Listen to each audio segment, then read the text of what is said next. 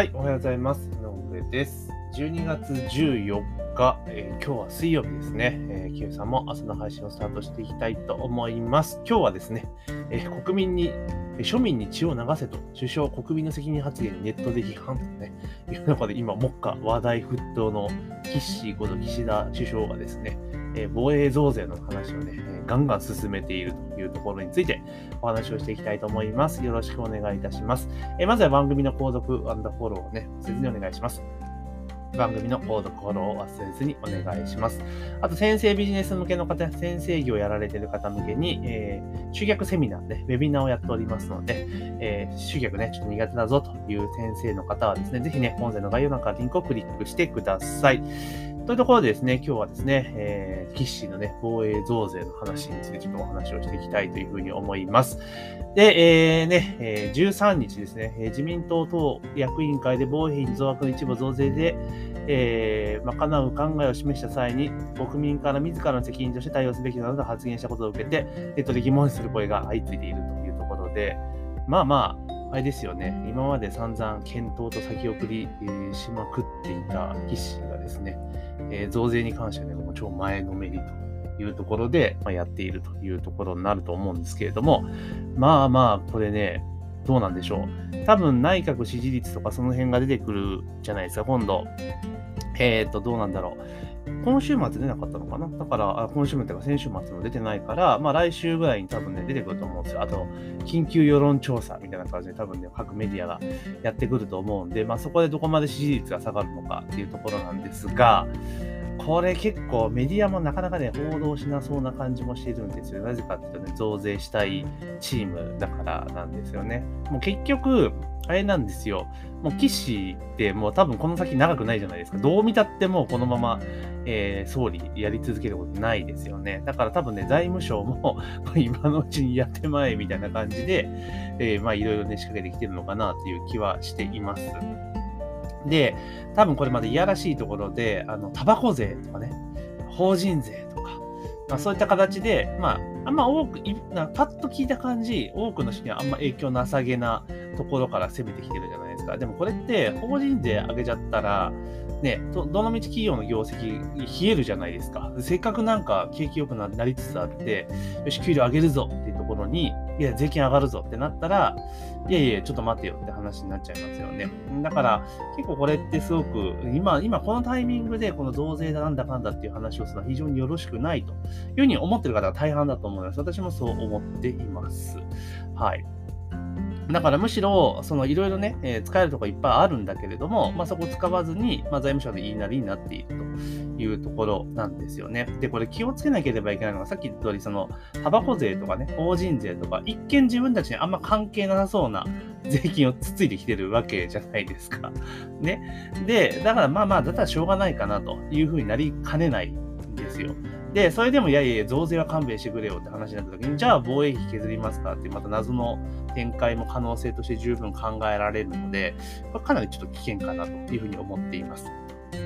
で、だって周りね、中国だの、北朝鮮だの、ロシアだの、なんかもうやばい国ばっかりじゃないですか。で、そこに対してね、日本で自分家で守っていかなければいけないってところがあるし、で、それ、それこそ、ね、安保条約結んでるとはいえ、いや、自分とこ守る気なかったら、アメリカも当然助けてくんないですよね。普通に考えてね。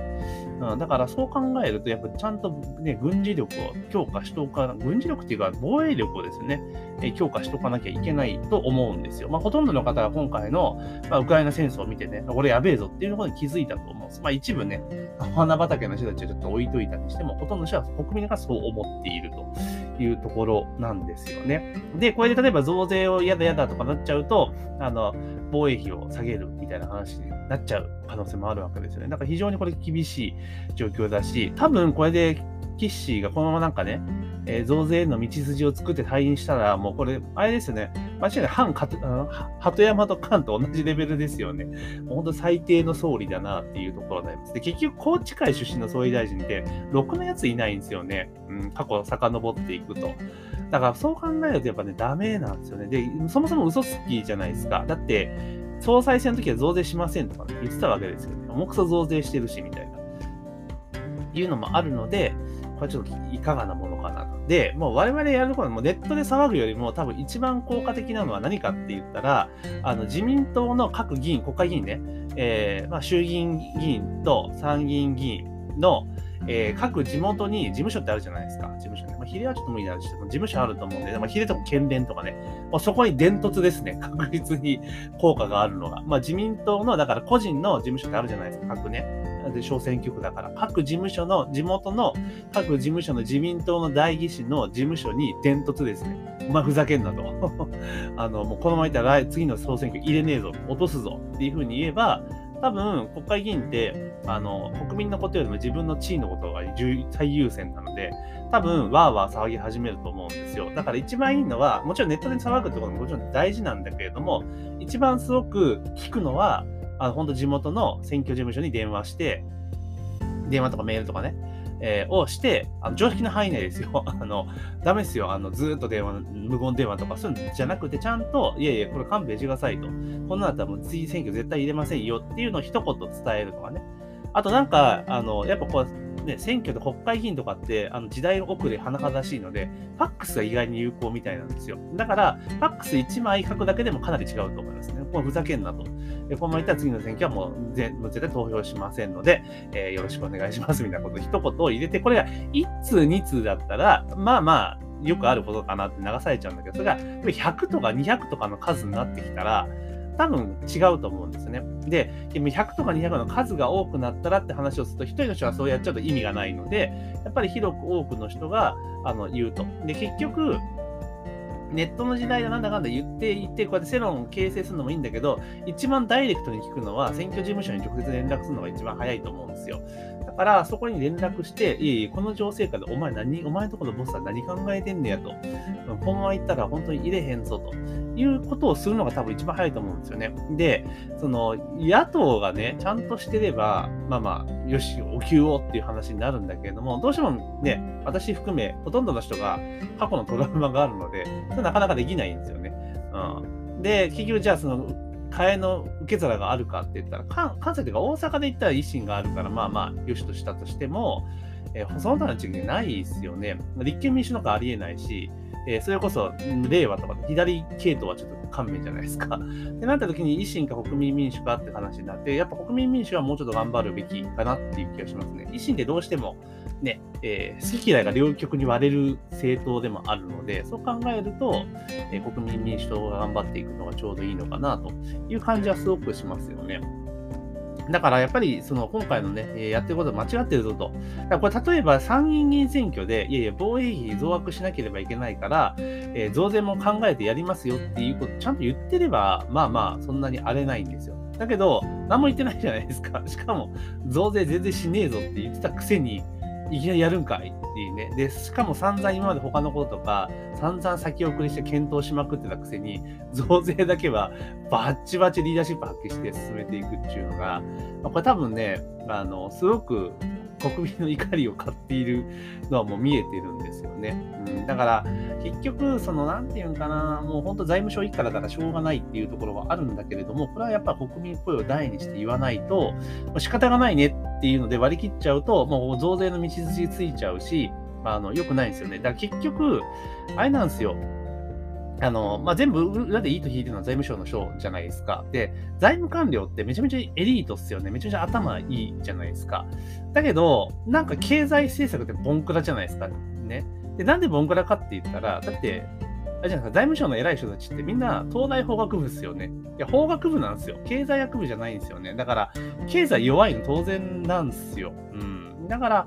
まあ、当然こう、なるほどなってやっぱ思うじゃないですか。だって法律はプロフェッショナルだけど、いや経済ってもちろんね、彼の方も勉強されてるから、賢いから、で、できるんだけれども、基本、専門は法律ですよね。で、考えたときに、ああ、と思うんですよ。だから、あの、国が出してくる政策って結構ボンクラとかポンコツなの多いじゃないですか。それなんでかって言ったら、やっぱ、なんか経営とか経済とか弱いからだと思うんですよね。だから、その結局、税収が上がるっていうことがね、考えられる。だから、あれなんですよ。だって今って史上空前の税収なんですよね、昨年間。ね、めちゃめちゃ税収上がったって言ってるじゃないですか。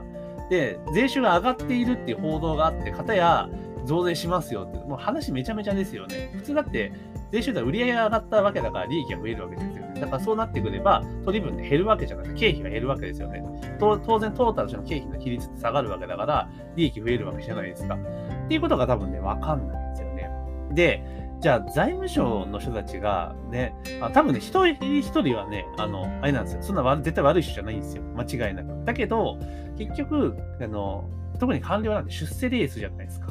ね、出世してなんぼってところがあるし、で多分財務省の空気として、あの、増税した人が多分評価されるシステムになってるんですよね。うん。だから、あの例えばなんかね、多分これ多分防衛増税とかね、これをビルトインしたら、多分その人は財務省のヒーロー、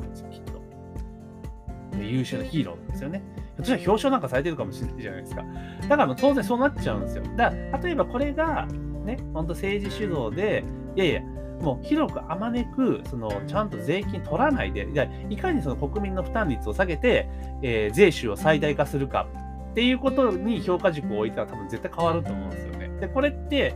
多分政治家の同僚だけど、結局もうね、あの、政治家って先生先生ってよいしょよいしょされちゃってるから、なんかもう気分良くなっちゃって、あ、分かった分かったみたいな感じになっちゃってるんですよ。だからじじいとか、まあ、自分もじじいですけど、あの、もっと若い人にやらした方がいいかなってちょっと思ったりはします。まあ、とにかくこれちょっと見ていって、一番やらなければいけないのは、えー、もう納得いかないじゃないですか。だからそれはもう各地元の選挙事務所に、えー、これどうなんですかっていうのを、えー、一人一人が送っていくと、データ、あの、苦情を入れるというのをやっていくと、ちょっと変わるんじゃないかなっていうふうに思います。だからネットで誰かが騒げば、なんとかなるかじゃなくて、これ今度みんなで騒がないと、どえらいことになると思うので、あのちゃんとですね、あの、選挙事務所の常識の範囲内ですよ。あの、ダメですよ。あの、迷惑かけるようなことやっちゃダメなので、あの、電話を1本入れると。でも次の選挙は入れませんからね、頑張ってくださいみたいな感じで伝える。もしくはファックスをいつ送る。メールとか送るとかね。まあそういうのでね、やあんまやりすぎちゃうとね、えー4妨害になっちゃいますから、それはダメですか？ら、えー、ちゃんと大人としての常識の範囲内で、えー、自民党の政治家さんにですね、えー、連絡をすると、意見表明をしておくというのがポイントかなというふうに思います。というところで今日はですね、庶民血を流せと首相国民の責任発言でネットで批判という記事がありましたので、まあ、検討しどころか、もうなんか前のめりで増税に突き進んでいる記事だったのについてちょっとお話をさせていただきました。ぜひね、えー、番組の購読と、えー、フォローを忘れずにお願いいたします。番組の購読とフォローを忘れずにお願いします。というところで、えー、今朝の配信を以上とさせていただきます。今日一日頑張っていきましょう。